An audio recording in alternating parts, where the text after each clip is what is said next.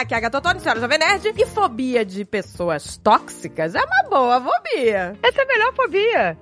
Cura, é a cura do relacionamento tóxico. Ó, né, meu amor? Essa foi fobia válida. Todo tinha que ter essa fobia. Não, sabe daqui! Não quero curar essa fobia, não. Essa, essa pode deixar. É, fica aí, fica aí nessa fobia. pois, aqui é Andréia, portuguesa, e eu sou vacinada contra relacionamentos tóxicos. Olha, você tomou uma dose boa aí dessa vacina, não é, meu amor? Desse mal não, não padeço mais. E essa vacina você não precisa de segunda dose. Já tomou uma, já tá bom. Tá boa, tô pronta pra vida, nunca mais. E olha, quando eu vejo alguém, que aliás eu vejo direto pessoas em relacionamentos tóxicos, eu quero sair vacinando todo mundo. Se tivesse, né, uma seringuinha. Poxa, vê que eu queria. Eu ia sair espetando muita gente aí. que horror! A pessoa tá lá, pá! Toma aqui, olha aqui, olha aqui. Tá. olha aqui esse brinquedinho, que bonitinho. Olha aqui que pisca, que bonitinho. Ah, pá! vamos lá, vamos ver quantas pessoas a gente vai vacinar hoje aqui. Vamos ver. Uma caneca de mamica! Ha ha ha!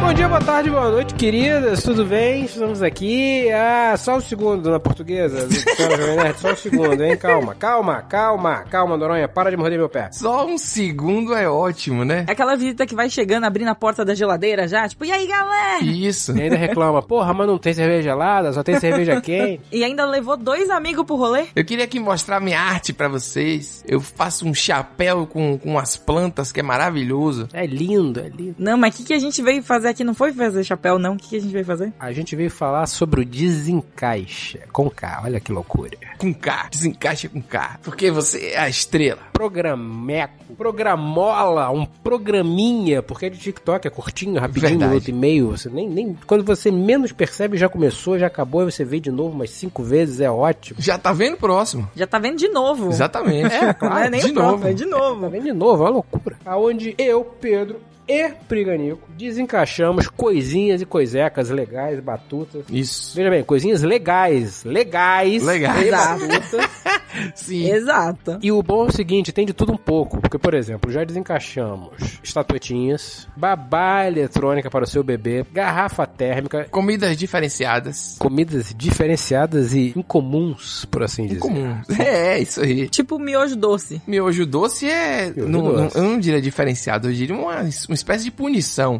Mas. Praticamente. Rapaz, Pri fez aquela do Dario Studios, como é o nome daquele? Ah, da cena do Senhor dos Anéis? Sensacional aquela peça ali, hein? Ah, é, do Nazgûl. Ah, do, do né, então, eu ia falar do dragão. Então, é que se você sai da caixa, que a caixa é tão grande que não é só desencaixa, é você sai da caixa. Exatamente. Nós temos as coisas mais variadas saindo da caixa, inclusive eu. Olha aí, só, rapaz. De vez em quando.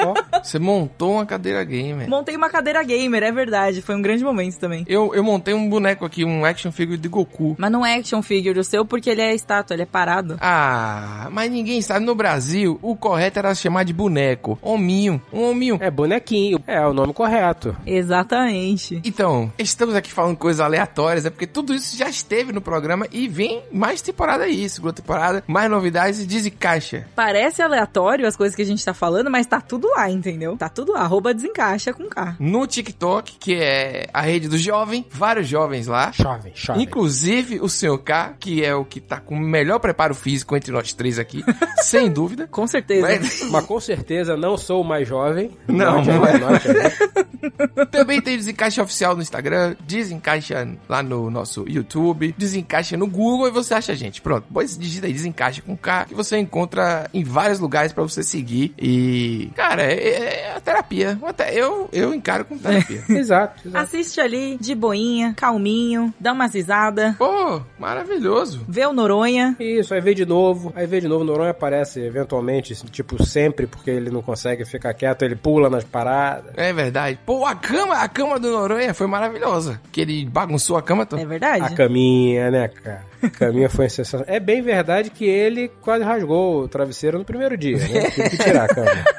Mas, Nunca duvidamos do Noronha, é. Então é isso, ninguém quis comprar nossa arte, né? então é isso, né, gente? Então abri a geladeira aqui, só tem cerveja quente. Foi um prazer vir aqui, um grande abraço. Beleza, senhora Jovem Nerd, beijão pra vocês, tá? Cuidado do juízo, não fale com estranhos. Tchau, tchau.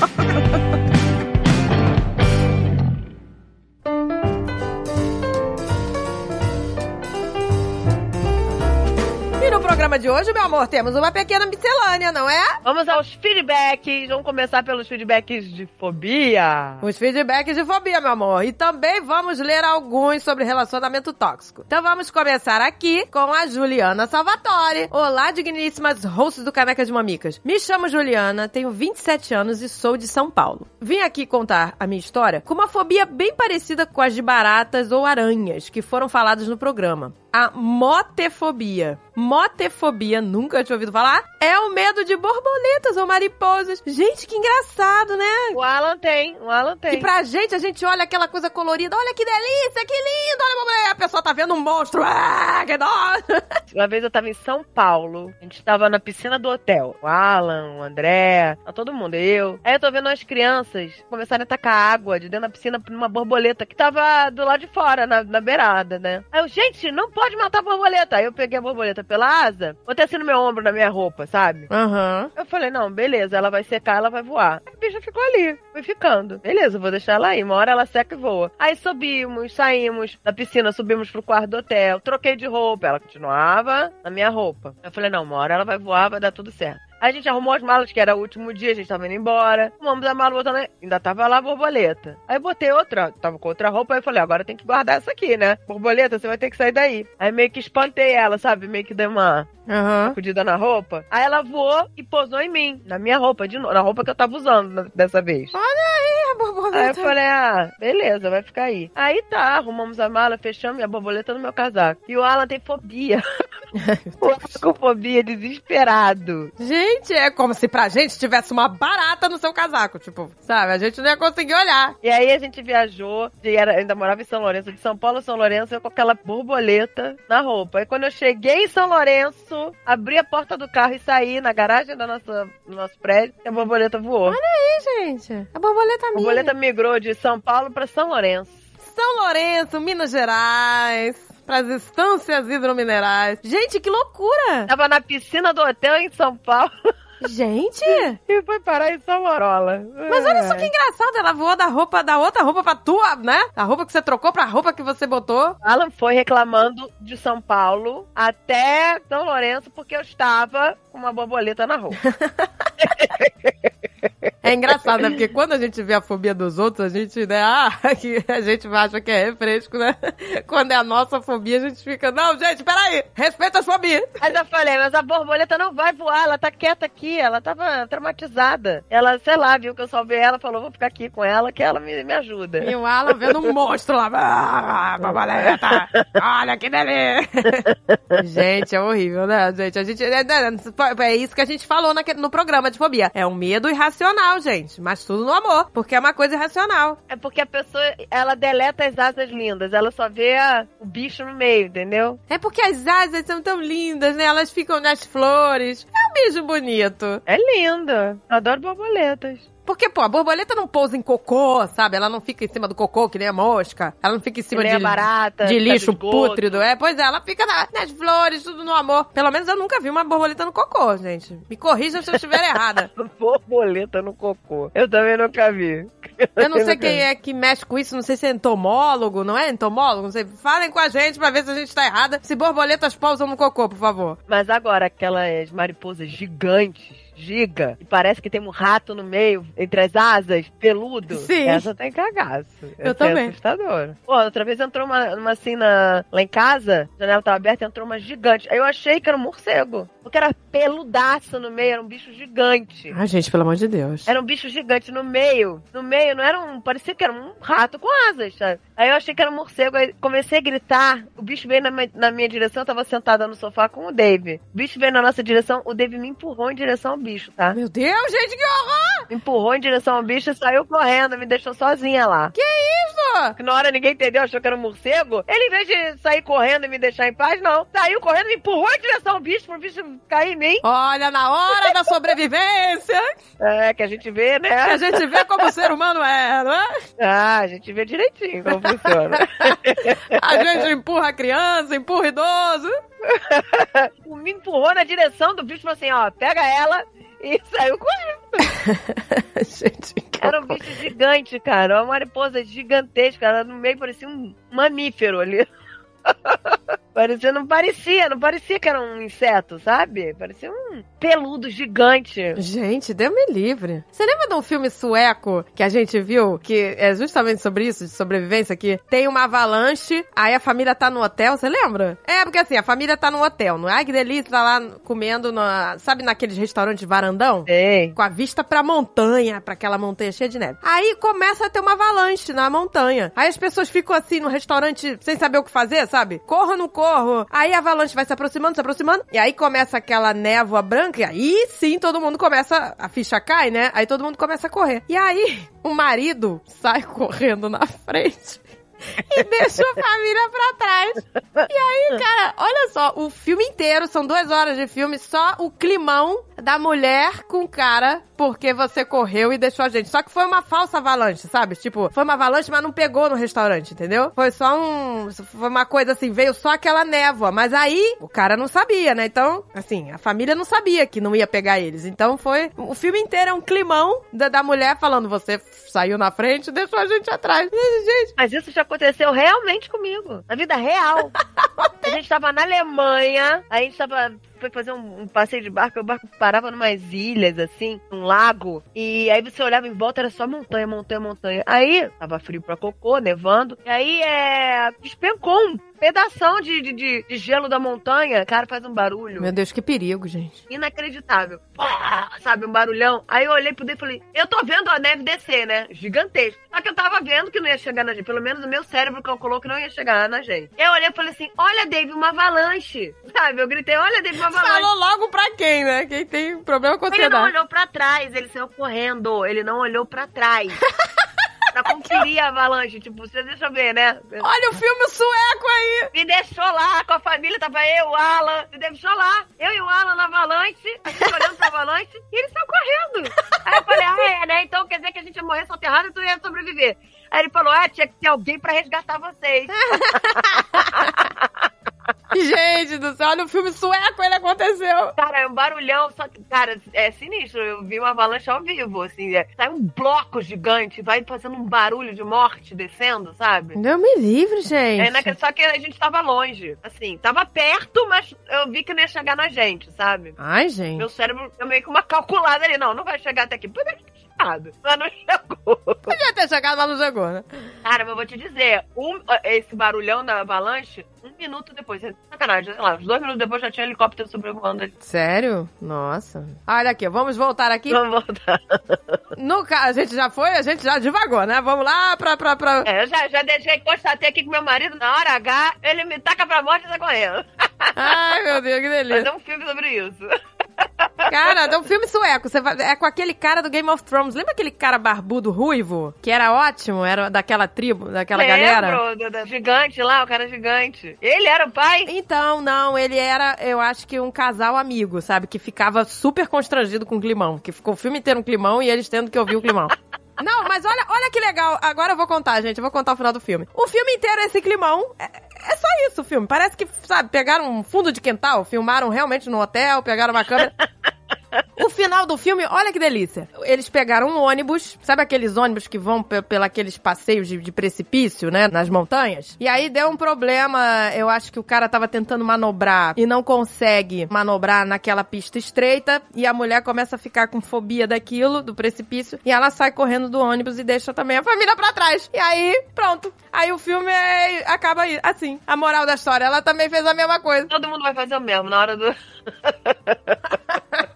Engraçado ficar um climão, né? Porque eu já passei isso real e achei engraçado. Eu, ria de chorar, como o David. Ficou um climão que a mulher, você deixou a gente pra trás. O David deixa pra trás, o David não tem isso. Mas o David também tem a parada. O David tem uma loucura também, por exemplo. Já deixou pra trás da avalanche? Deixou. Me jogou em direção ao monstro que entrou pela janela? Jogou. E jogou na direção do monstro. Pro monstro me pegar e não pegar ele. E aí?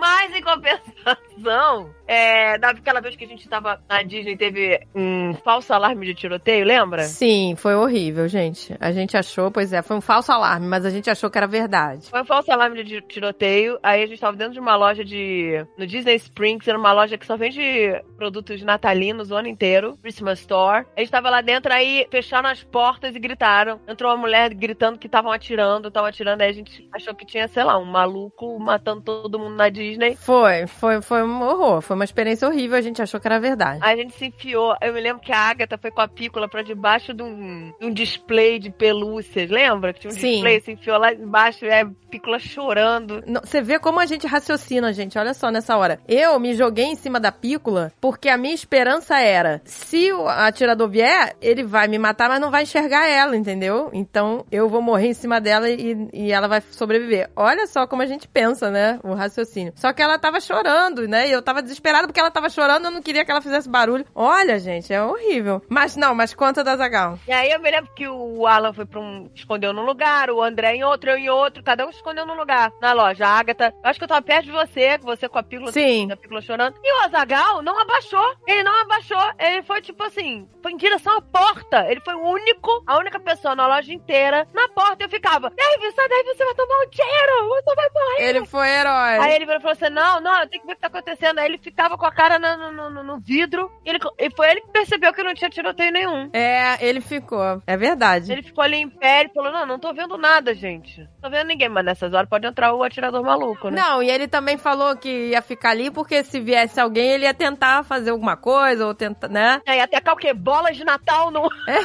Não sei, gente. que- no atirador. lá.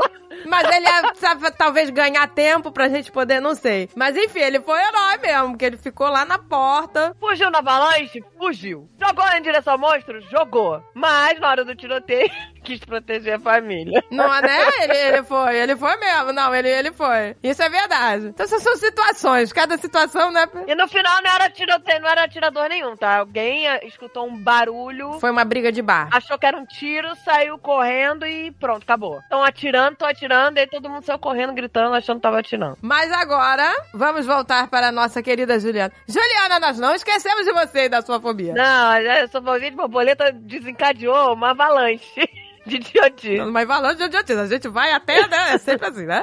Os nossos temas são assim, é uma miscelânea de meu Deus. Mas é isso que o povo gosta, meu amor. Mas então, no caso dela é só mariposa, ela não tem problema com as borboletas. Quando eu era pequena, estava brincando despreocupada na área comum do prédio em que minha avó morava. Quando um menino veio me mostrar uma mariposa semi-morta que ele tinha encontrado no chão. Aí o garoto pegou a asa, Ei, olha aí, que delícia! Aí foi na cara dela. Ele a pegou pelas asas e trouxe ela pra perto de mim. Só pra mostrar mesmo, não acho que ele queria me assustar. Mas quando vi que ela tinha umas coisas amarelas saindo dela, talvez eram os órgãos, não sei, eu achei muito nojento. Ai, que nojo! Pois é, a, a- né, a mariposa, meu Deus do céu, coitada, mano. Eu achei muito nojento sair correndo. Pra quê, né? Ele e outro menino acharam isso engraçado e começaram a correr atrás de mim com a mariposa na mão. Olha que a criança, né? Eu te contar. É, é inferno, é inferno. Eu decidi me fechar no banheiro para que eles não chegassem perto de mim com a mariposa. Entrei correndo e fechei a porta. O problema é que o banheiro tinha uma pequena janela aberta. Olha que filhos da mãe. Um dos meninos ficou segurando a porta por fora para que eu não conseguisse sair e o outro, que estava segurando a mariposa, jogou ela pela janela. Ai, gente, que maldade, gente. Olha, eu vou te contar. Criança, Deus me livre.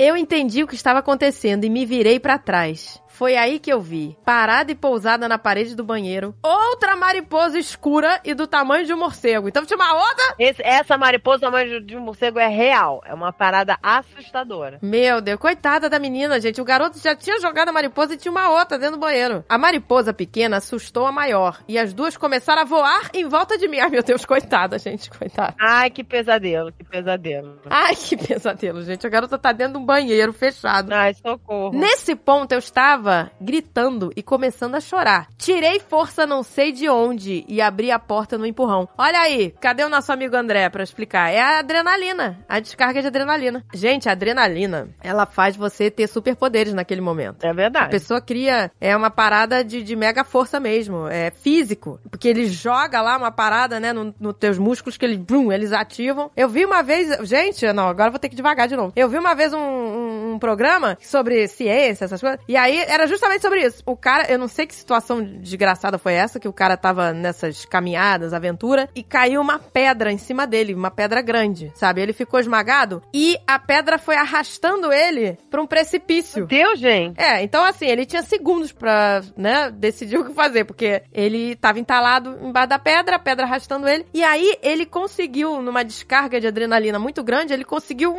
ah, sabe, empurrou a, a pedra e conseguiu sair. É um Hércules, Hércules. É um Hércules, é um momento Hércules. O cara, né? Isso é o que aconteceu com ela. Ela teve uma descarga de adrenalina e conseguiu abrir a porta. Desde esse dia, tenho muito medo de mariposas, até ver foto me assusta. No colegial, minhas amigas já tentaram fazer um tratamento de choque pra me curar, mas quando foram me levar até a mariposa, eu me segurei no banco que estava sentada com tanta força que nem as duas me puxando conseguiram me tirar de lá, coitada. Ah, gente, não dá.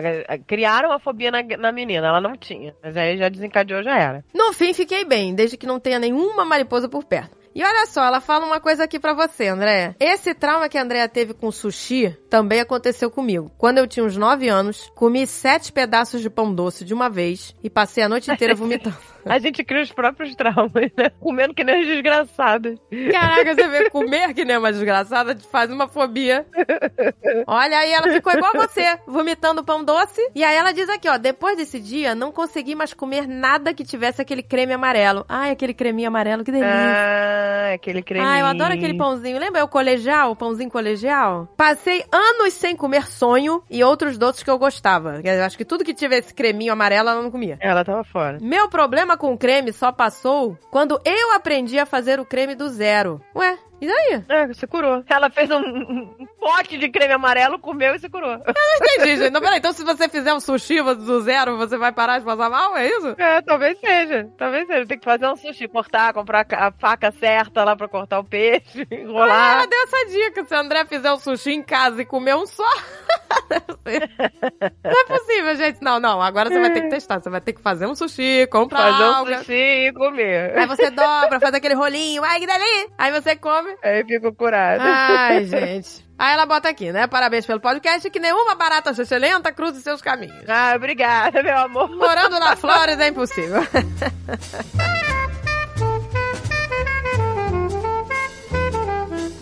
Olá, suas maravilhosas. Meu nome é Natasha, tenho 35 anos e moro em São Paulo. Estou ouvindo o programa sobre fobias e vim contar sobre a minha, que, embora não seja comum, já me meteu em vários problemas. Eu tenho pavor de zumbis. Ih, meu Deus, olha aí, fobia de zumbi. Pô, mas essa fobia, gente, pela, pelo menos, é não, os zumbis não existem, né? Então, pelo menos você não vai ficar vendo. Vamos, vamos, né? De todas as fobias, essa é a melhor, né? Não existe zumbi. Assim, com todo o respeito a quem tem, né? Porque você não vai ver um zumbi na rua, né? Um zumbi na sua casa, no- né? É, então, dos males, o, me- o menor. E aí ela disse que isso se tornou um grande problema nos últimos anos, porque será? Tem, tem zumbis em volta da casa dela? Um grande problema. Estou em festa, uma infestação de zumbis na minha casa.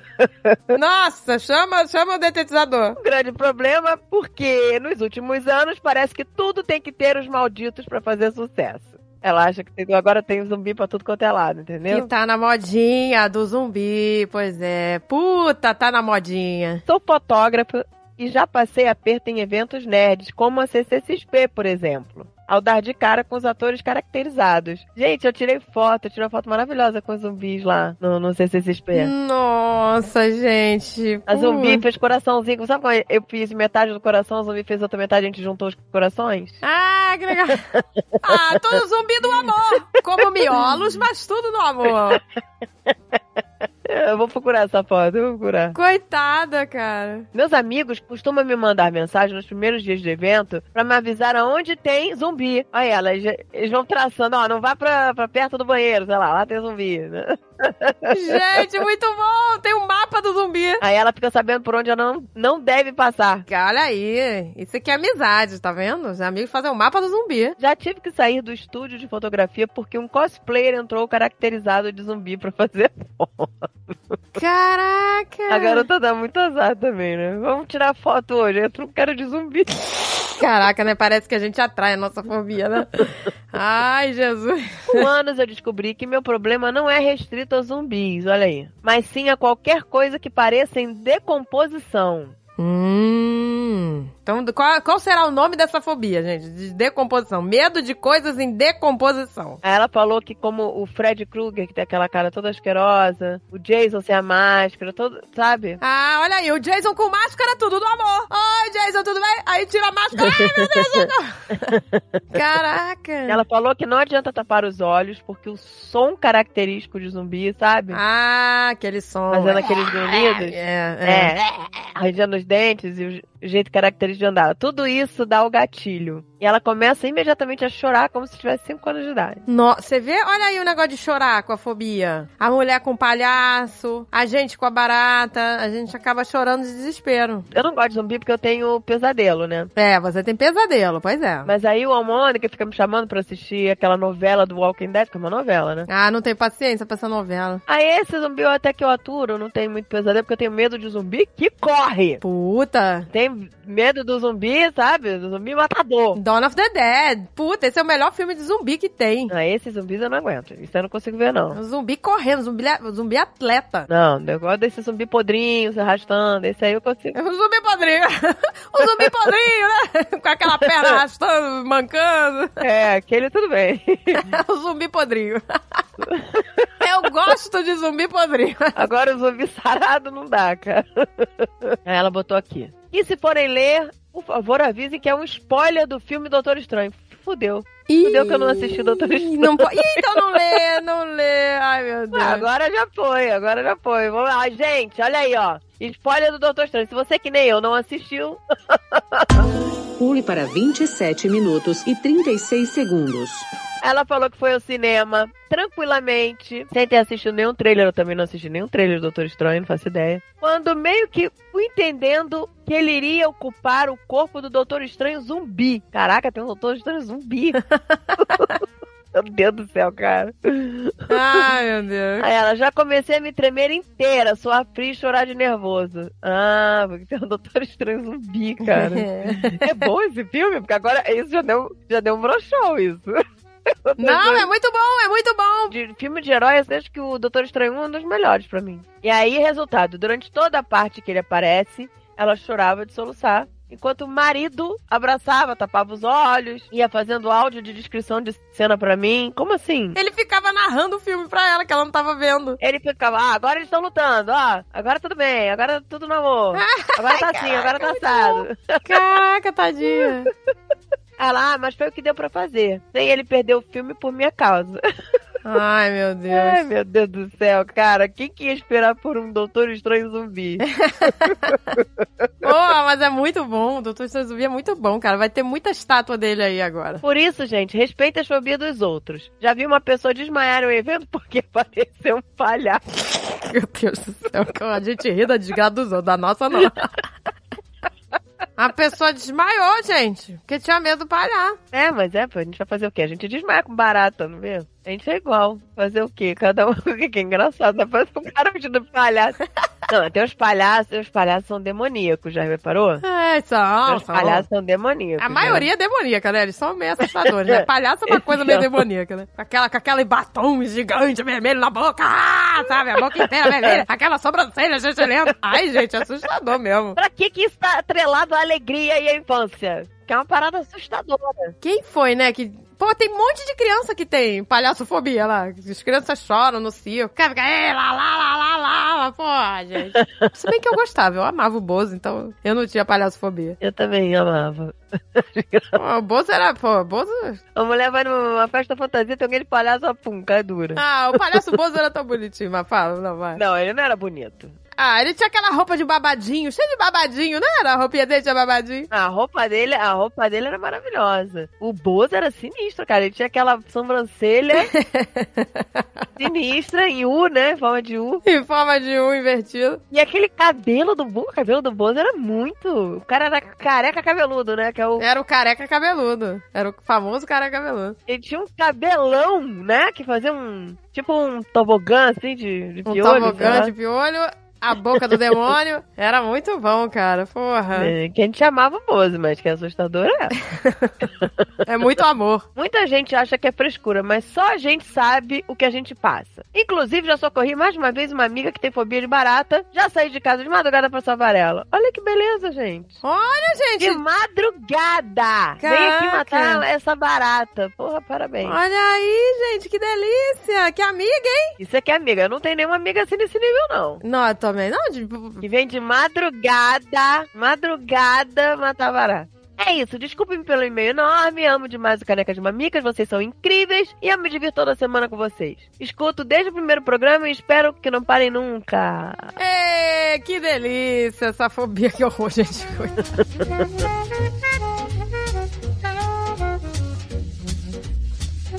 Olá, André e Agatha. Meu nome é Fabiano Frostner. Frostner. Moro em Blumenau. Ah, por isso, né, esse sobrenome. Tá explicado esse sobrenome. As, né, as origens dos sobrenomes difíceis. E sou ouvinte do Caneca de Mamicas desde o primeiro programa. E antes disso, já ouvia e ouço o Nerdcast e o GugaCast. Olha aí, só, só podcast maravilhoso. Já enviei e-mails pra eles contando histórias, mas nunca foram contadas. Mas tudo no amor, sem ressentimento. Vai aí, o primeiro e-mail vai ser lido no Caneca, no melhor de todos. Se deu bem. A gente te escolheu! Depois de ouvir o último episódio do Caneca de Mamicas, no qual vocês contam sobre suas fobias de baratas, resolvi compartilhar uma história que aconteceu com minha mãe. Em um verão dos anos 70, minha mãe e um grupo de amigos do trabalho alugaram uma casa no litoral de Santa Catarina para passar as férias. Então minha mãe e uma parte desses amigos foram uma semana antes para fazer uma faxina, pois era uma casa de veraneio estava bastante tempo fechada. Depois de um dia inteiro de faxina, minha mãe estava exausta e faminta. Como já tinham levado alguns alimentos e roupas de cama para deixar lá, minha mãe resolveu abrir uma lata de leite condensado, né? Porque minha mãe é viciada em açúcar. Eu entendo totalmente a sua mãe. Ela tava com fome e ele resolveu mamar uma lata de leite condensado. Tá, tá certo. Peraí, ela, ela é mais que, que a gente, então, não é possível. Porque quando eu tô com fome, eu quero sal. Eu quero comer sal. É, eu quero comer comida, tá? Eu não- Eu não fico, ai, que fome, eu quero uma lata de leite, né? Ela, eu acho que ela é mais que a gente. Fez dois furinhos e se deliciou, assim como um recém-nascido se delicia com o colostro de sua mãe. Ai, que delícia! Como é bom mamar uma lata de leite, amor? É, dá uma mamadinha, né? Gente, a gente já fez tanto isso, dar uma Quem mamadinha, né? nunca deu uma mamadinha? Ah, meu Deus, faz um furinho e. Ai, que delícia! Obviamente, ela não consumiu todo o conteúdo da lata e guardou na geladeira. Gente, é impossível. Impossível você tomar, mamar uma lata inteira de, de leite de moça. É impossível. Caraca, maluco, eu acho que não sei lá. É dumping aggressive se eu fizer um negócio desse. Gente, é imposs- impossível. O ser humano não é capaz disso. Porque é muito concentrado. Nossa, cara, é, é muito açúcar. Né? É o elixir. É o elixir do, do açúcar ali, na sua essência. É impossível. Terminaram de arrumar a casa e voltaram pra Blumenau. No outro final de semana havia chegado as tão esperadas férias. E foram para o litoral curtir o verão. Chegando na casa, arrumaram tudo e foram curtir a praia. Quando minha mãe voltou da praia, lembrou do lanchinho. Ai, que delícia! Da semana anterior, que havia deixado na geladeira. Ela pegou a lata e sugou o néctar condensado novamente. Mas diferente da semana anterior, ela sentiu dificuldade para sugar e logo percebeu que tinha um corpo estranho. Ai, começou em sua boca. Ai, que nojo. Então cuspiu. Pronto, já tô tendo crise de ansiedade. Eu também. E, meu Deus do céu, identificou que o tal corpo estranho era a perna de uma barata, pelo amor de Deus. Ai, socorro. Ai, meu Deus, saiu da boca dela? Ai, meu Deus, ai, meu Deus. Pronto, já tô tendo fobia aqui. Já tá, já tá me dando no, crise de ansiedade. Isso mesmo, minhas amigas, era a perna de uma cucaracha. Na boca, ela sugou o leite condensado e veio uma pata de uma barata. Ai, pelo amor de Deus. Ai, meu Deus. Caraca, que coisa escrota. Ai, não, não. mais escrota é que a gente sabe que a pata da barata é uma coisa escrota, cheia de Ai, ai, ai, ai, ai, ai, espeto, ai, sei lá que porra é aquela. Ai, eu não É sei. É um demônio, né, cara? Um demônio que tem espeto na perna, na pata. Demônio que tem. Ai, eu estou, estamos desconcertadas. Ela abriu a lata e, para sua surpresa, não tinha uma barata dentro da lata. Tinham mais de 10 baratas afogadas no. Tipo, caraca, Que as baratas nojo. morreram no amor. E ela botou, ela sugou o néctar de 10, mais de 10 baratas. Ela sugou pata, caralho. Gente, as baratas entraram pelo furo da lata? Entra, barata é uma coisa escrota. Barata, não sei como, o bicho ele se deforma, não sei. Consegue entrar nos mínimos buracos. Ai, gente, já tá me dando um calafrio. Ai, meu Deus. Caraca, mas ela deixou onde essa lata? Deixou.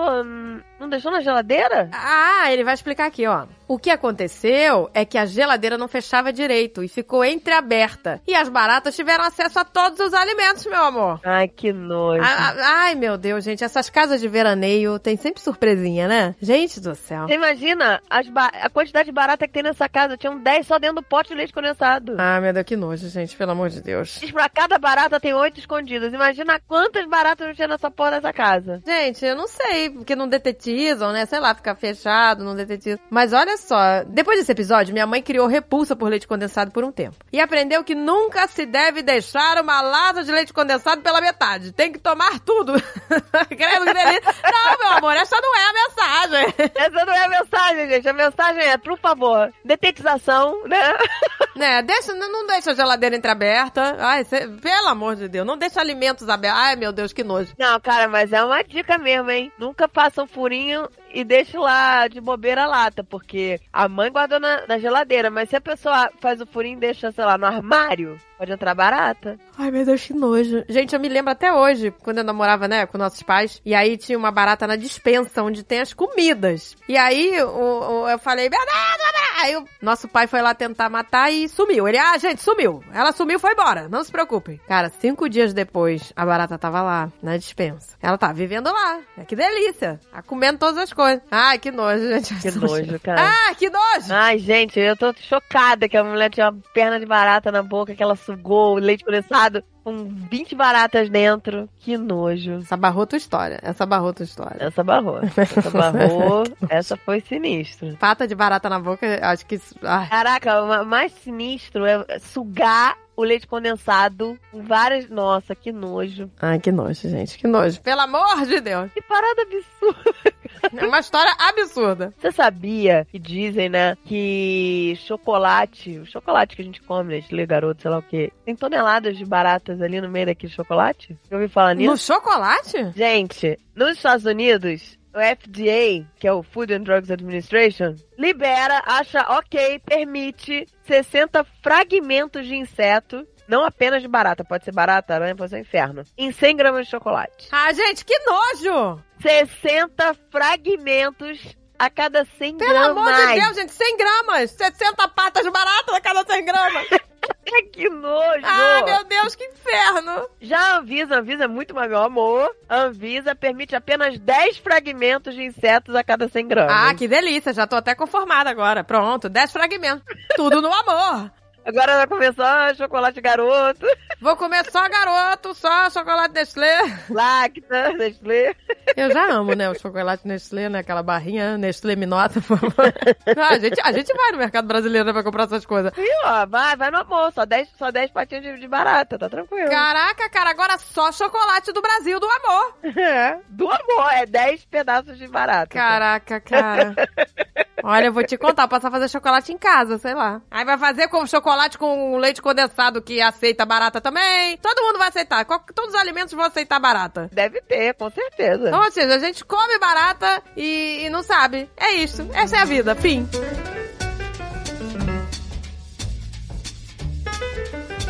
Agora vamos para o e-mail da Bia Andrade. Olá, meu amor, tudo bem? Me identifiquei muito com o episódio sobre fobias. Foi desde que me entendo por gente, tenho fobia de vômito. E é bem difícil. Olha aí, mais uma fobia! Vomitofobia. Vômito. Mas, gente, acho que todo mundo tem essa fobia, hein? O que, que é nojo de vômito? Não, não, não, não, não, mas aí uma coisa é você ter nojo, outra coisa é você ter uma- um pavor irracional que você acha que vai morrer, né? É, essa é a diferença, nós não temos essa fobia, essa a gente não tem.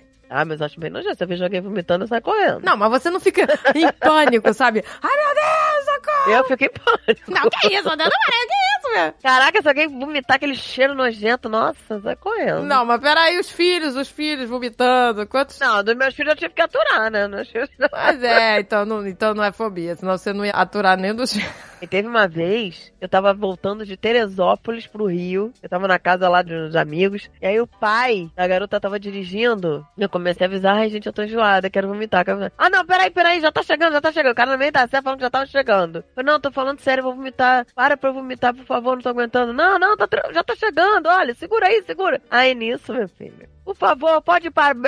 Nossa Aí eu vomitei. Cara, eu, eu tava atrás do, do motorista, né? Eu Nossa. vomitei. Saca- Sacanagem. O cara ficou com uma peruca de macarronada, porque a gente. Peruca de maca, nossa senhora. O cara tava com 10 quilos de macarrão na cabeça. viu? que nojo. todo cagado, todo vomitado, dirigindo. Solta o miojo, Ana Maria. Todas as pessoas que estavam no carro, todas as crianças que estavam no carro começaram a vomitar de nojo. Tá? Foi um. Nossa. Sabe? Foi uma parada, foi uma reação em cadeia. Nossa, As nossa. outras crianças. as crianças não estavam enjoadas e começaram a vomitar de nojo do vômito. Gente, olha, olha o mecanismo do corpo. A pessoa vê um vômito e vomita também, por que não? As outras crianças começaram a vomitar. Ai, meu Deus. E aí, cara, eu não tô de sacanagem. Quando o cara, o cara teve que parar o carro no posto. E quando a gente saiu do carro, Meu Deus. sem sacanagem, cara, eu tinha vômito até o tornozelo. Nossa, que nojo, gente. Olha, mas, mas- mas bem feito pra ele. Bem feito pra você, meu filho. Falou que tinha que parar, não parou? Ah, não leva a sério. Não pode, gente, não pode. Ou são as crianças, ou só a voz das crianças. Eu não tenho ideia de quando iniciou, pois tenho lembrança de ter crise de ansiedade na creche quando uma coleguinha vomitava. Olha aí, desde Olha aí, pequena. desde pequenininha. E era tratada pelas professoras como frescurite, pois era algo desconhecido. Ah, tadinha, gente. As pessoas também não têm tato, né? Tudo acha, ah, frescura. Foi com mais ou menos 14 anos que procurei no Google e descobri que existia uma fobia. E aí pedi minha mãe pra me colocar numa psicóloga. Olha aí, que bom, ela mesma pediu. É, mãe, por favor, me leva pra psicóloga que eu tenho fobia de vômito.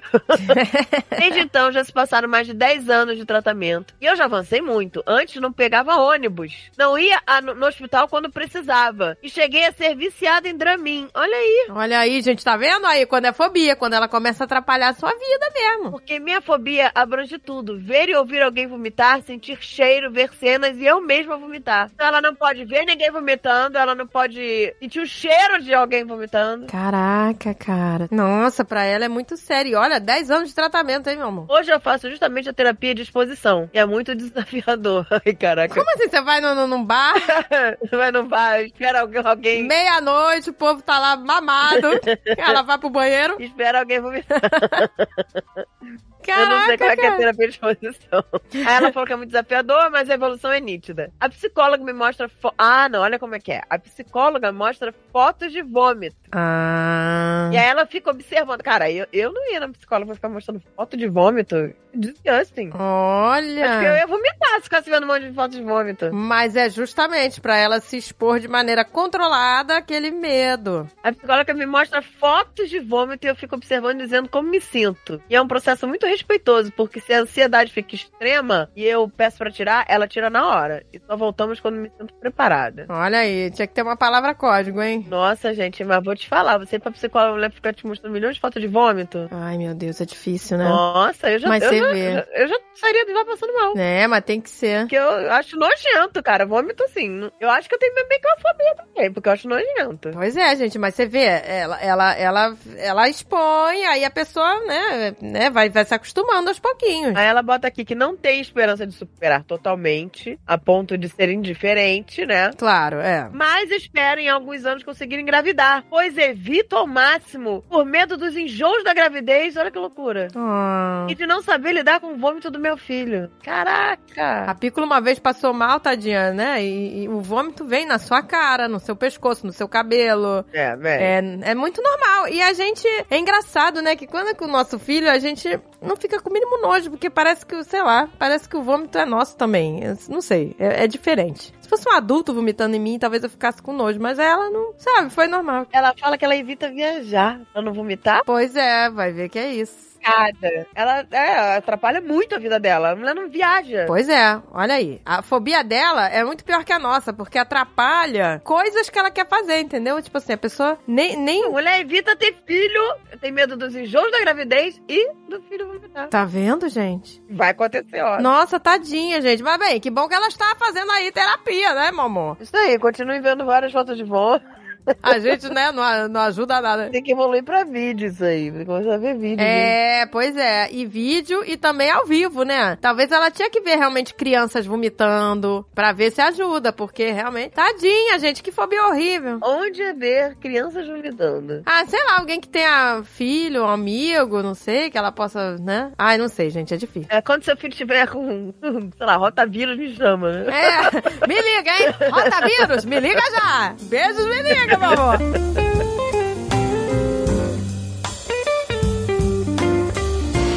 Daniela Zancan. Hello, hello, credo que delícia! Adorei ouvir o programa sobre fobias com os meus podcasters favoritos e quero compartilhar a minha fobia, porque não é nada fácil viver com ela e outras pessoas podem se identificar. Eu tenho fobia de todos, ela botou em caixa alta, todos os vegetais e frutas. Ai, meu Deus. Deus, você agora não pode no hortifruti? No hortifruti, ai, meu Deus! ai, o tomate, meu Deus!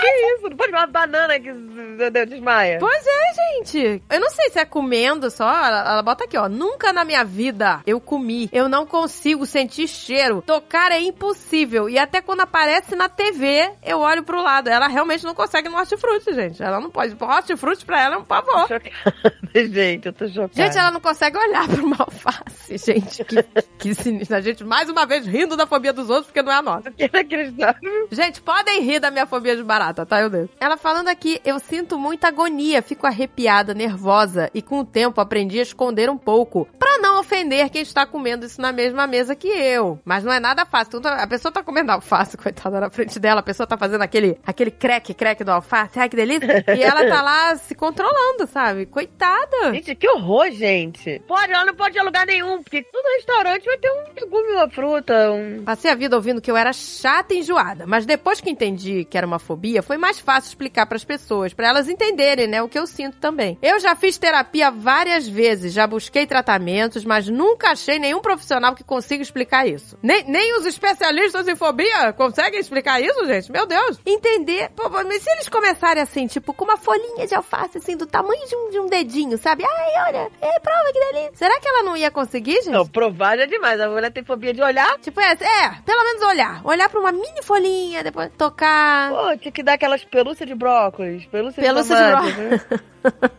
Vai, leva pra sua casa, dorme abraçada hoje. Não, não é, brócolis. gente. Talvez isso ajudasse. Amanhã você, você dorme com a pelúcia de maçã, sei lá, vai. Ó, ela botou aqui: entender os problemas que temos pode nos ajudar a administrar melhor o que sentimos e também a buscar soluções. Espero que eu possa ajudar alguém com o meu relato. É, gente, gente, não é mole não. Mas olha só, pra ela comer, então ela não come, gente, vegetal e fruta. O que ela come? Ela deve comer só arroz, carne. Agora, sabe o que ela podia fazer, já que ela tem fobia? Alguém, ela teria que comer, tipo. E se ela comer um bolinho de legume? Talvez ela não tenha fobia, né? Porque tá escondido. Sabe? Um, Exato. um croquete. Ela tem que fazer como eu fazia pros meus filhos. Pega todos os legumes, taca no feijão. É É. assim que eu fazia, para os meus filhos comerem legumes. Batia no feijão, pronto, vai, vai ficar feliz. Pois é, será que ela tem fobia à sopa de legume? Ela podia fazer uma sopa de legume. Aí ela não tá vendo o legume. Ela não gosta nem do cheiro, né? Ah, ela não gosta do cheiro. Gente, olha, meu amor, essa fobia nem sabemos o nome. Pois é. Laxanofobia. Medo de laxante? Não, não é de laxante, nem de xana. Laxona. Aversão a vegetais.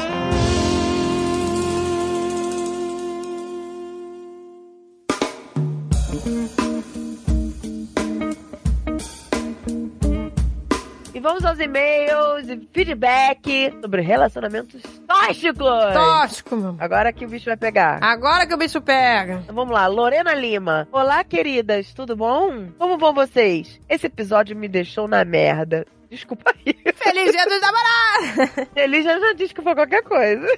Ai, mas, gente, teve muita gente feliz com esse tema, sabe? Tipo, ô, gente, que legal vocês terem, né, feito um tema desse.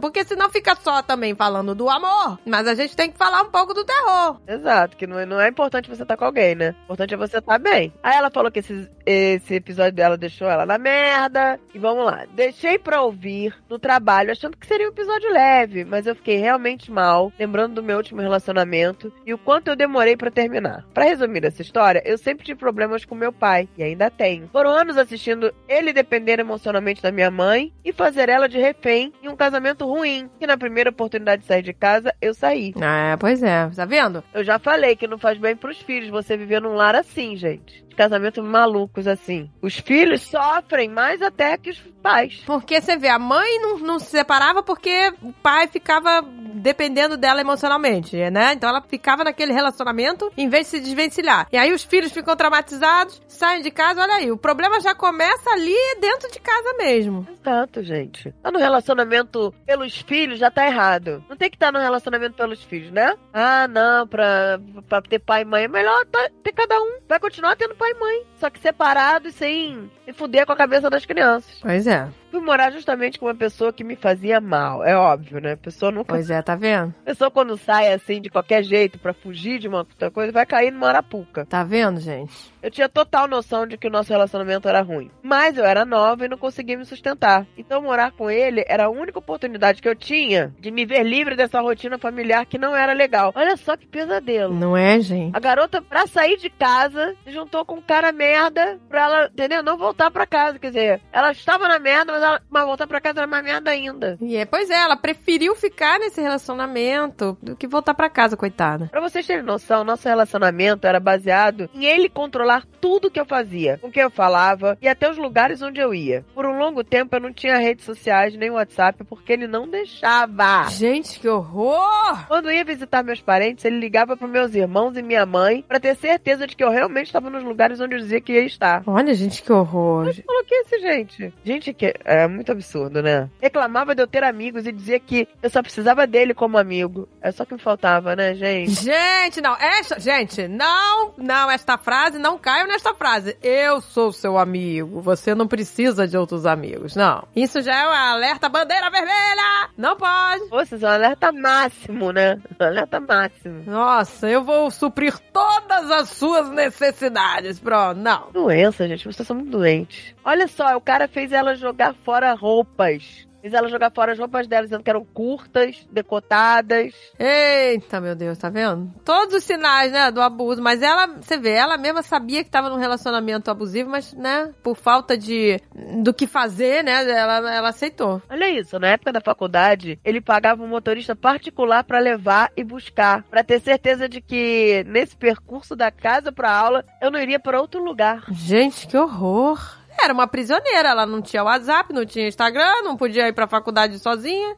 É, uma, uma, é um cárcere privado nisso. No tempo que passávamos juntos, eu tinha que esconder que eu era bissexual, porque ele é extremamente homofóbico e preconceituoso. E eu ainda tinha que dar dinheiro para ajudar nas despesas de casa. E o cara gastava o dinheiro com drogas. Nossa, tudo errado, gente. Eu morava com um cara viciado em drogas. Pois é, tudo, tudo complicado. Eu era extremamente infeliz. Tinha plena noção disso. Mas como eu disse, eu não queria voltar para casa do meu pai. Caraca! Voltar para casa dos pais ainda era pior do que viver com um drogado, um controlador, que não sei o quê. Olha que absurdo. Meu Deus. A relação durou três anos e eu não consigo me lembrar de nenhum momento feliz. Olha que triste, gente. Meu Deus. Pois é, TV, três anos, hein? Tomei a decisão de terminar no dia que descobri que ele jogava meus an anticoncepcionais fora na tentativa de me engravidar sem meu consentimento. Meu Deus, gente. Gente, cara, esse foi o relacionamento mais tóxico que eu já vi na minha vida. Pois é, você vê? Foi muito difícil. Esses anos de abuso emocional acabaram com a minha autoestima, me deixaram amarga e sem esperanças de nada. Achava que eu não encontraria ninguém que fosse me amar, me aceitar como eu sou. Então, eu encontrei meu atual namorado, agora noivo.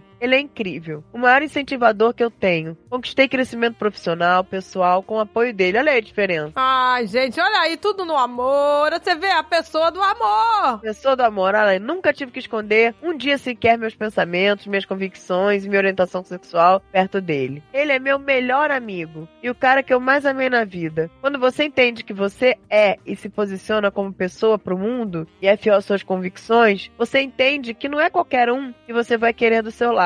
Eu agradeço todos os dias por ter sorte de um amor tranquilo e que me faz tão bem. Olha aí a paz que eu falo, gente. A paz. Você vê, ela tá em paz. Um relacionamento que te deixa em paz não tem preço. Não tem preço. Pois é, gente, você vê. Desculpa pelo e-mail pesado, mas acho necessário as pessoas entenderem seu valor e não se submeterem a relações tóxicas. Por favor, gente. Você vê, gente? Olha que beleza. E olha aqui, ela botou aqui um PS. Minha mãe se divorciou esse ano e nunca esteve tão feliz. Olha a mãe que aí ficou a vida inteira. Olha aí. Também no relacionamento mega tóxico com o pai. Olha só que loucura, gente. Pelo menos essa história teve um final feliz do amor. E olha que a gente fala, né? É, você vê, no caso dela, ela tinha problemas em casa. Agora, aquilo que a gente falou no programa passado. Às vezes as pessoas não têm problemas em casa, são super felizes, mas os pais não conversam sobre isso, né? Acham, é, sabe, que todo mundo é bom, que todo mundo é puro. Aí quando o filho vai, né, encarar a vida e passa por isso, não sabe nem, nem que tá num, num relacionamento abusivo. Exato, não sabe. Nunca nenhum pai, mãe meu falou falou de relacionamento tóxico pra mim. Pois é, mas deveriam falar, entendeu? A gente tem que falar. Assim, é claro que tudo tem a idade, né? Quando a pícola estiver na idade de começar a sair, a ficar, a namorar, aí eu vou ter que começar a ter essa conversa com ela, entendeu? Olha, nunca você pode aceitar isso, isso, isso, tem que ir falando, sabe? Exato.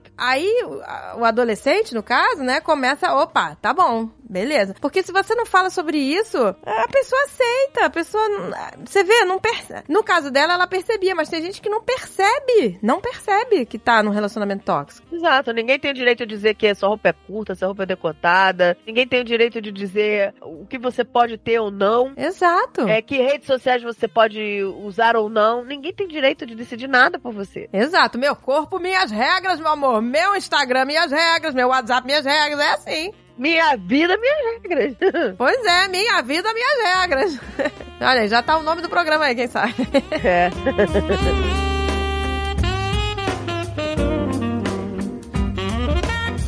Flávia Estival. Bom dia, boa tarde, boa noite, pessoas maravilhosas desse mundo. Tudo bem com vocês? Estou passando aqui pra dizer que amei demais o tema do último Caneca de Mamicas sobre relacionamento abusivo e decidi compartilhar as minhas experiências. Eu vou separar esse e-mail em três: minha experiência em um relacionamento conturbado, meu estágio em uma delegacia da mulher e, por último, pra fechar com chave de ouro, o encontro do amor da minha vida. Olha, vai acabar tudo no amor. Olha, graças a Deus.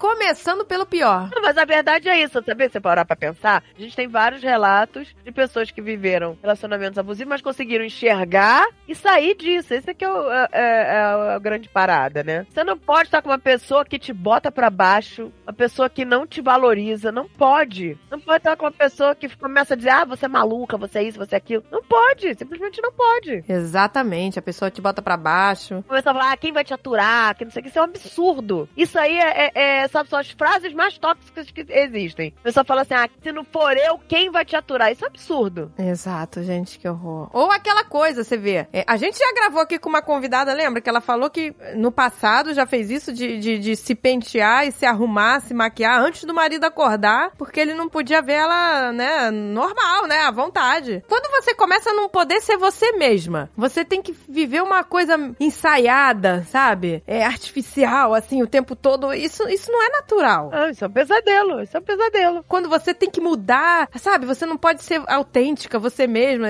Tem alguma coisa errada aí. Olha, ela vai começar então pelo pior, hein? Começando pelo pior, o relacionamento tóxico. Eu passei por um relacionamento bem conturbado. Os sinais apareceram logo de cara. Mas assim como foi comentado no programa, eu achava que eu poderia ajudar, mas eu tava errado. Olha aí, ela achando que podia consertar, né? Não, vamos lá, eu vou, eu vou consertar essa pessoa. Eu vou fazer ela ser uma pessoa. Esse aqui é o problema. Achando que o amor cura e conserta as coisas. Isso não acontece. Exatamente, aquilo que a gente falou. Gente, presta bem atenção. O amor entre duas pessoas é uma sincronia, tem que estar sincronizado. Não pode um amar muito o outro amar pouco. E o, o que tá amando muito achando que, ah, eu tenho tanto amor aqui que vai consertar tudo. Não existe isso. A gente não pode achar que conserta as pessoas, gente. Não conserta. A pessoa tá fazendo merda. Se a pessoa faz merda, se afasta. Se afasta. Não vai adiantar você com todo o amor do mundo. Não vai adiantar. Achando que, ah, mas eu, eu amo muito. Eu, meu amor vai, vai consertar tudo. Não vai. Não adianta. Não, a gente não pode. Tem, tem que ser com terapia, com, né? Deixa isso pros profissionais. Ninguém muda ninguém. A única que é capaz de mudar al- alguém é você mesma. A pessoa que tem que querer mudar, a pessoa que tem que querer, entendeu? Ela mesma. Não adianta, você não vai mudar ninguém. É isso mesmo, é isso, isso que você falou, é isso mesmo. Porque às vezes a pessoa acha que não, eu, eu mudei. Eu mudei essa pessoa. Não, não- a pessoa quis mudar. Exatamente. A família dele me colocava nessa posição também. E com o decorrer da relação, os sinais só pioravam. Quer dizer, a própria família dele também, né, jogava isso em cima dela, né? Não, minha filha, vai lá, você, você vai consertar, vai consertar ele, vai consertar. Era controle. Era controle do que eu fazia, do que eu usava, a ponto de escutar reclamação por estar com blusa com decote, postar foto com, com body, por exemplo. Olha só, gente, que loucura. Ai, gente, insuportável. Se eu fosse jogar com os meus amigos e não chamasse ele, era motivo pra ele brigar comigo. E também outras situações que foram extremamente difíceis pra mim. Passei um tempo fazendo todo o processo na terapia, até perceber que ele foi me afastando da minha família, Aos poucos. E a partir do momento em que eu consegui abrir o jogo com os meus pais, eu tive coragem pra tomar iniciativa e terminar o relacionamento. Olha aí que importante, tá vendo? Ela falou com alguém, conversou com os pais. Você vê, no momento que ela abriu o jogo com os pais, ela, pum, teve coragem. Você vê como é importante conversar? É importante, gente. É importantíssimo. Antes dessa conversa, ela não tinha coragem. Eu senti um alívio em conseguir isso. Agradeço horrores à minha psicóloga. E nesse processo, percebi os meus erros nisso tudo também. Então, você que está escutando isso, fique atento a esses sinais, por favor. Eu não desejo a ninguém ter que passar por isso. O melhor disso tudo é que eu, como futura quase psicóloga, peguei tudo isso que eu passei e transformei em conhecimento. Hoje eu pretendo atuar com demandas de relacionamento, terapia individual e de casal. Olha aí que legal. Tá vendo, gente? Ela teve uma psicóloga, ela conversou com a família. Então ela, né, foi seguindo um caminho aí importante. Segundo tópico, minha experiência de estágio em uma delegacia da mulher. Olha que legal. Como dito anteriormente, eu faço psicologia e como opção de estágio, fui para jurídica e caí no tema de violência de gênero. O que eu posso dizer é,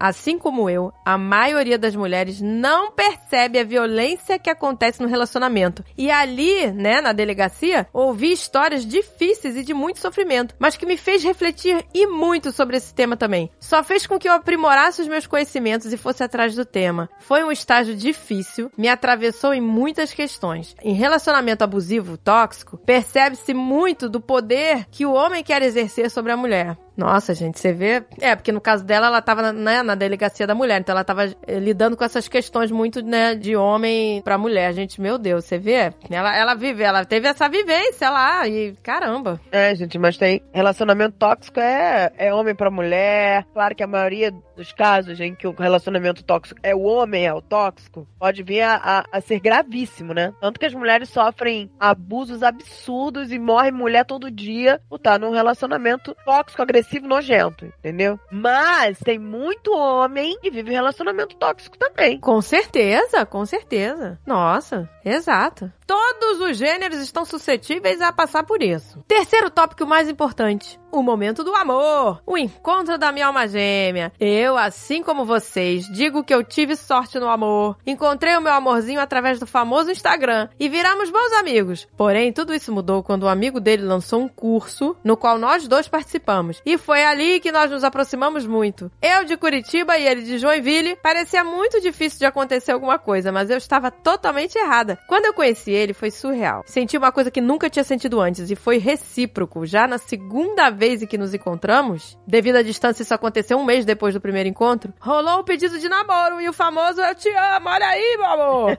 Hoje eu vivo um relacionamento leve, que eu posso ser vulnerável, sem sentir medo e de fato percebi que eu nunca tinha amado antes era alguma coisa diferente. Tá vendo, gente? Quando a pessoa, né, realmente ela é amada, né, e ela ama e é amada. Você sabe que tá vivendo um relacionamento bom, que não é tóxico, quando você está em paz. Você não está em paz, se você vive com pulga atrás da orelha, se você vive preocupado, você não está num relacionamento bom. E eu sei que dói, né, que, né, por mais que você ame muito aquela pessoa, né, por mais que doa, é, não vale a pena, entendeu? Não vale a pena ficar assim. Não vale a pena deixar o outro fazer você de gato sapato. Porque a pessoa que te faz de gato sapato diz que tá arrependida, que não vai fazer mais, que não sei o quê, mas continua fazendo. E aí você vai ficar a vida inteira perdoando, perdoando, perdoando, passando por cima das coisas. Exato, gente. Não, você vê que acon- Olha, a gente já viu casos desses, assim, na, na, né, na televisão, de, de- sabe, de, gen- de gente que passou por isso, tipo, deu um tapa, um tapinha, né? Ai, um tapinha, desculpa, eu nunca mais vou fazer isso, pelo amor de Deus, eu não sei onde eu tava com a cabeça. Ai, não sou eu isso, eu, eu não sou assim. Aí a pessoa, ah, tudo bem, eu te perdoo por esse tapa. Aí vai mais outro, aí mais uma agressão, não sei o que, até a menina morrer. Então, gente, não adianta, sabe? Não pode aceitar qualquer tipo de agressão. Não pode. Agressão é não, sabe? É não. É tipo, você tem que. Acabou. Sai disso. Que só vai piorar. Nessa parte, eu fui muito parecida com a portuguesa. Eu simplesmente odiava cartões, declarações, etc. Achava brega e cafona. Nesse relacionamento, meu Deus, é tudo no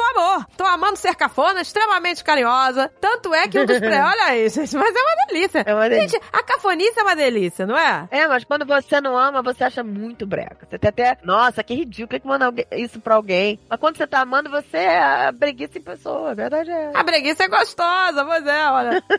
Tanto é que um dos presentes de Dia dos Namorados que eu dei pra ele foi uma meia com a minha cara. Nossa, que delícia de breguice. Que delícia. O verdadeiro amor.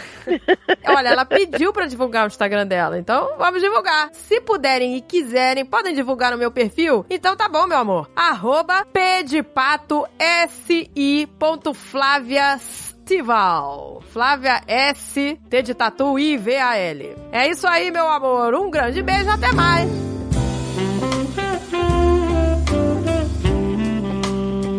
Sara Furtado. Oi, mamiquinhas, eu por aqui de novo. Aí, a gente já leu algum e-mail dela, não sei qual foi. Mas ela está por aqui de novo. É porque já lemos, então, será? Ou ela já tentou mandar e a gente não leu? É, não sei. Primeiro, gostaria de parabenizar vocês pelo excelente episódio sobre relacionamentos abusivos. Um tema essencial e urgente. Queria contribuir com isso, divulgando nossa ONG, Beleza Escondida, parte do grupo ECD. Temos duas casas protetivas para mulheres em situação de vulnerabilidade social ou violência doméstica para serem acolhidas junto com seus filhos, podendo sair de suas realidades tóxicas e reconstruir recomeços. Olha aí que lindo. Olha só que maravilha. Gente, a gente, né, a gente não tem ideia da importância desses lugares, né? Porque imagina, a pessoa, muitas mulheres, muitas, né, muitas pessoas ficam é, onde estão porque não tem pra onde ir. Não tem pra onde ir. Não tem ninguém, não tem parente, não tem amigo, não tem nada, sabe? A pessoa fica, pra onde eu vou? Vou ficar na rua? E olha só a importância disso. Quantas mulheres já não foram acolhidas, né? Num programa desse. Olha, ela fala aqui, ó. A Cláudia Leite é nossa madrinha e apoia o nosso trabalho. Ah, que legal. Queria apresentar pra vocês também. Caso queiram divulgar essa informação, será super bem-vinda. Existe futuro pra essas mulheres. Olha aí, gente. Olha aí, vamos deixar aqui no post, né? O, o link do Instagram, o site. Uma iniciativa ina- inacreditável, gente. Olha aí, gente, que legal. Maravilhoso a gente acolher mulheres e até com os filhos pra tirar desses lares tóxicos. Que maravilha. O Instagram deles aqui, o site, olha aí, você pode ver belezaescondida.com. Olha que legal, que bonitinho o site deles, ó. Poxa, legal. Muito legal, gente.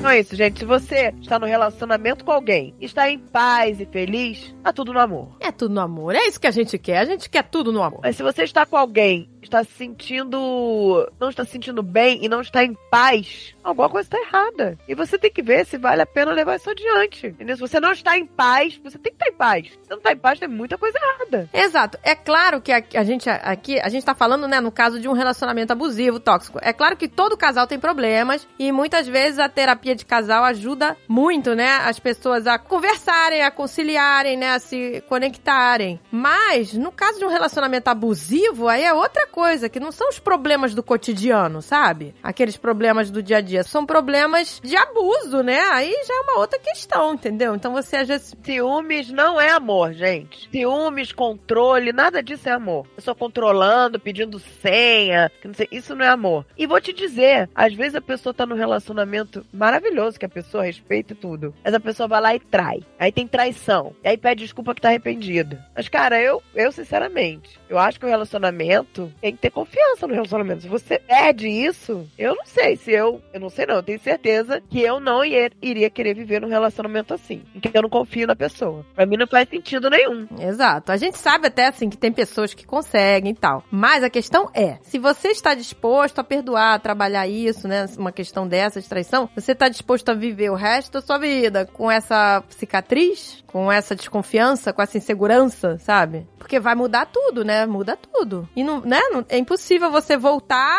no tempo, né? E, assim, é impossível. Você tá com aquela cicatriz ali. Então você tá disposto a isso? Tá disposto a saber, assim, a possibilidade disso acontecer de novo? Porque na maioria dos casos é reincidente, né? Eu acho que a traição meio, tá meio que banalizada, né? A pessoa trai e acha, ah, tudo bem, é só pedir desculpa, a pessoa vai me perdoar e acabou. É, pois é. É uma coisa muito delicada, porque Não é isso, sabe? A gente não pode banalizar a traição. eu também acho. Você tá com uma pessoa, você é uma pessoa, e a pessoa vem lá e pá, faz um negócio desse, eu acho, sinceramente, insuportável. Pra mim não dá. Pra mim, eu, eu preciso confiar na pessoa. Isso em todas as esferas, em amizade, em relacionamento dentro de casa. Se eu não confio na pessoa, eu não tenho mais como me relacionar com ela. Exato, gente. Eu também concordo. Ah, não, gente, pelo amor de Deus, ó, vamos fazer o seguinte, né? Não traiam. vamos, começar aqui. Não, tô falando sério. Se você tá num relacionamento que tá uma merda, termina o relacionamento e vai, vai viver, sabe, a sua vida. Mas pra quê? O que, que você ganha ferindo o outro? É porque o problema é assim, tem pessoas que traem, que acham que assim, não, eu amo demais o meu parceiro, mas eu não consigo, né, é, não ter, não pular cerca. Então, quer dizer, não adianta nada, porque você, você gostaria que fizessem isso com você? Não gostaria. Então, pô, não dá, não dá certo. Não, fica ali só aí, não traiam, tá? Principalmente se você fala que ama alguém, você não pode trair. Se você realmente ama, você não tem coragem de fazer isso. E se você tá passando por essa situação, não aceite também, entendeu? Porque se a pessoa te amasse, ela não faria isso com você. E se o relacionamento tá uma merda, não sai traindo, termina e vai viver a tua vida. Vai viver tua vida. Outra coisa, não aceitem agressões verbais. Pessoa que te bota pra baixo, você tá feia, você tá horrorosa. Olha o teu cabelo, olha essa roupa, não sei o quê. Você tá gorda, você tá isso, tá aquilo. Isso não é saudável, gente. E não, pelo amor de Deus, não aceitem qualquer tapinha que for, empurrão, sabe? Empurrão ou puxão, que a pessoa vai dizer, pelo amor de Deus, desculpa, eu nunca mais vou fazer isso. E a gente sabe que isso não é verdade. A pessoa que, que tem essa tendência à agressão só vai piorando. Exato, gente. Não permita nada. Não permita ser passado pra trás, não permita ser traído, não permita um tapa, não permita um, sabe, te bote pra baixo. Não permita nada disso, sabe? Sai disso. Se você tá vivendo esse pesadelo, saia disso. E agora a dica final para os pais. Pais, por favor, quando seus filhos estiverem na idade apropriada, falem, conversem sobre isso, gente, porque começa em casa. A base de tudo começa em casa. Se eles estão confiantes, se estão seguros, se eles têm respaldo, se eles têm amor, eles não vão cair nessa.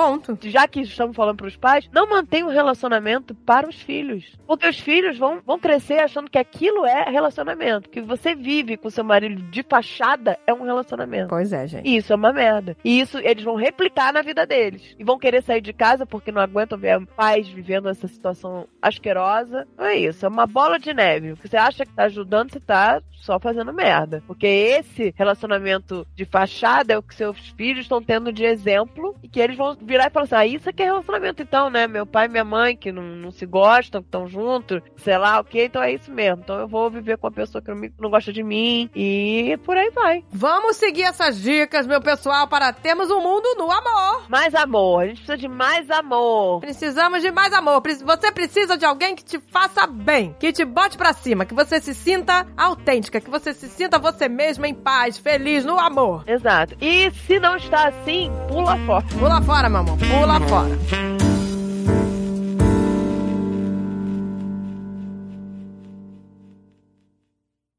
Este podcast foi editado por Radiofobia, podcast e multimídia.